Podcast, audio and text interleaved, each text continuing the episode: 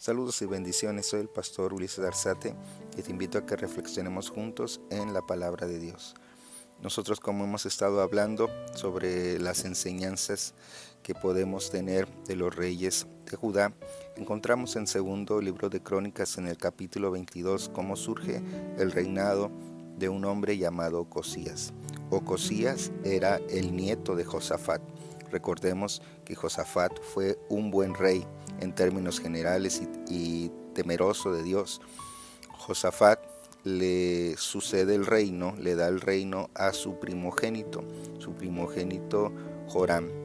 Y la Biblia enseña que Joram hizo lo incorrecto delante de Dios y que sus hermanos eran más dignos que él, eran más dignos para suceder al trono, pero su padre se lo había dado a él porque él era el primogénito.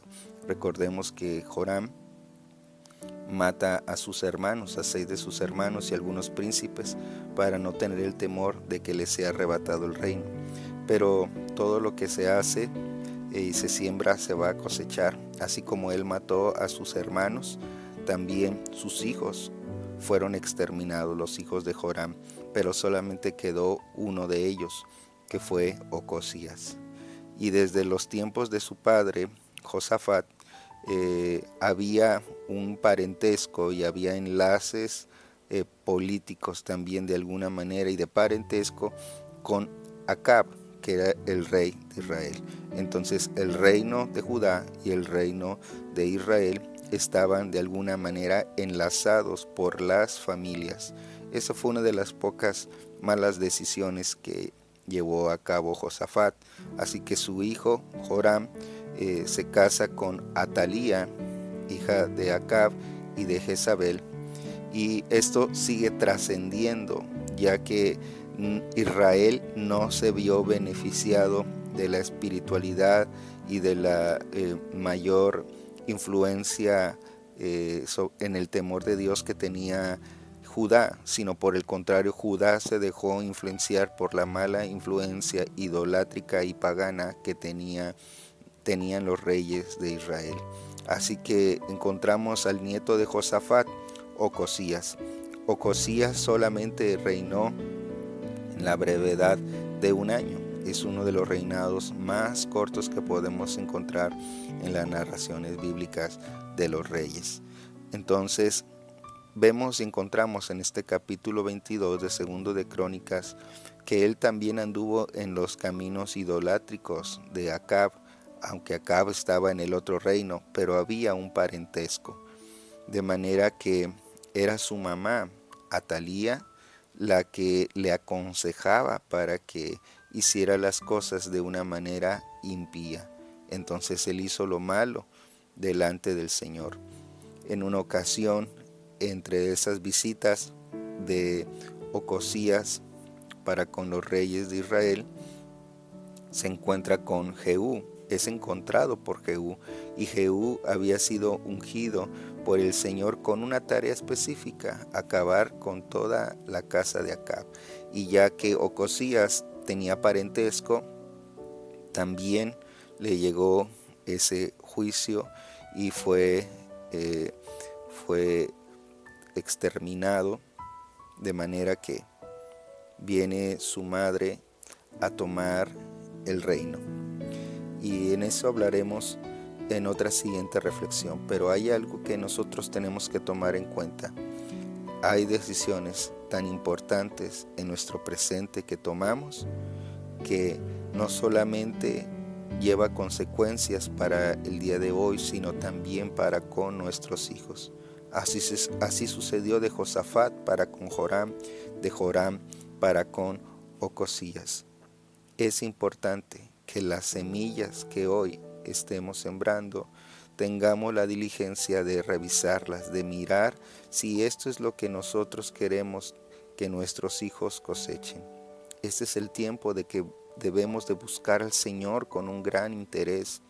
Si tú hoy te ocupas de tener una buena semilla, tendremos entonces el día de mañana una buena cosecha. Todas las cosas que hoy hagamos florecerán a su debido tiempo. Así lo entendemos y lo vemos expresado en la palabra de Dios. El haber tomado decisiones incorrectas fueron afectadas las siguientes generaciones. Aunque cada generación tiene su responsabilidad, ya vienen con una herencia que, con la que hay que batallar, con la que hay que luchar y que hay que vencer. Mis amados hermanos, ocupemos hoy de eh, formar una familia en lo que esté de nuestra parte, formar una familia que esté fundamentada en los principios de la palabra.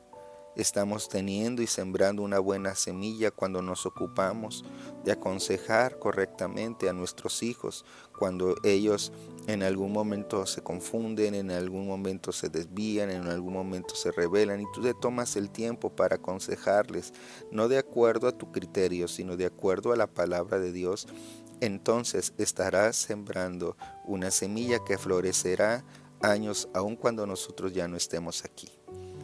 Así que cuando nosotros nos ocupamos de llevar un tiempo de oración a favor de nuestro hogar y de nuestra casa y le pedimos a Dios por la armonía, por la unidad de nuestros hijos, eh, en nuestro matrimonio, de los padres con los hijos y los hijos con los padres y nos ocupamos de la oración, estamos sembrando una buena semilla que va a trascender también para la siguiente generación cuando nos ocupamos cada uno de nosotros de ser ejemplares y de dar eh, nosotros una pauta de, de servicio, de entrega, de compromiso para con el Señor, estaremos también sembrando esa influencia, influencia en el cual la siguiente generación andará y caminará sobre ella.